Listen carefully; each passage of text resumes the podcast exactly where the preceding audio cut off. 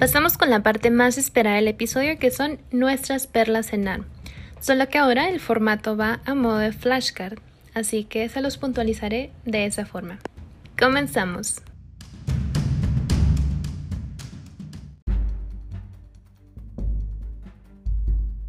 Pasamos a nuestras flashcards en ARM. Tenemos que como clínica, la hemorragia nasal de origen anterior se presenta en un 90-95% de los casos, la mayoría son autolimitados, es más accesible para su tratamiento y por lo tanto es mucho menos peligrosa.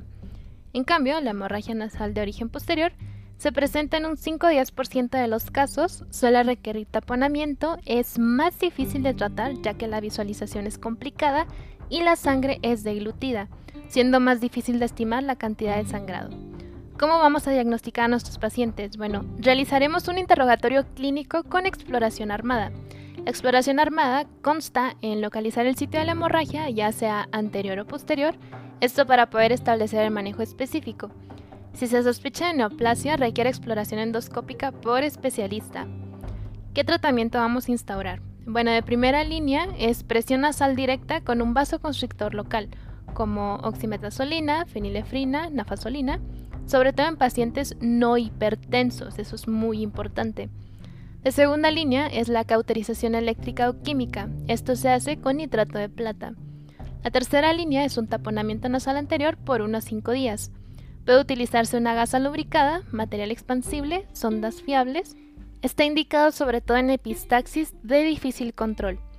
Alternativos puede ser la aplicación de hemostáticos locales como gelatina bovina con trombina humana o la aplicación de sellador de fibrina, esto para sustituir de manera efectiva el taponamiento y la cauterización sin las complicaciones asociadas a estos.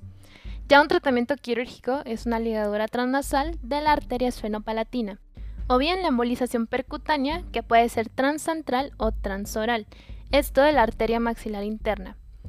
Finalmente, la cauterización endoscópica. Todo esto, por supuesto, es a segundo o tercer nivel de atención. Ahora, ¿cuándo vamos a referir a nuestros pacientes? A segundo nivel, en caso de que el paciente no responda a medidas iniciales o en caso de recurrencia. También en caso de epistaxis idiopática recurrente o epistaxis grave. Cuando ya es a tercer nivel es cuando se documenta la presencia de neoformación nasal o que requiera algún proceso de embolización.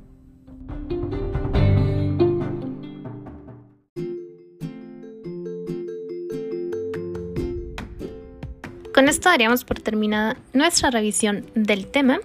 Espero te sea de mucha ayuda. Recuerda que donde quiera que se ama el arte de la medicina, se ama también a la humanidad. Platón. No olvides seguirme en mi cuenta de Instagram, arroba md.espinosamx, donde podrás accesar a una liga de descarga de mayor material para tu estudio, ya sea que seas médico en formación, médico interno, o te estés preparando para el examen nacional. Recuerda que el acceso a la información debe ser para todos como gremio médico. Si te gustó el capítulo, compártelo con tus colegas y nos vemos en el siguiente episodio.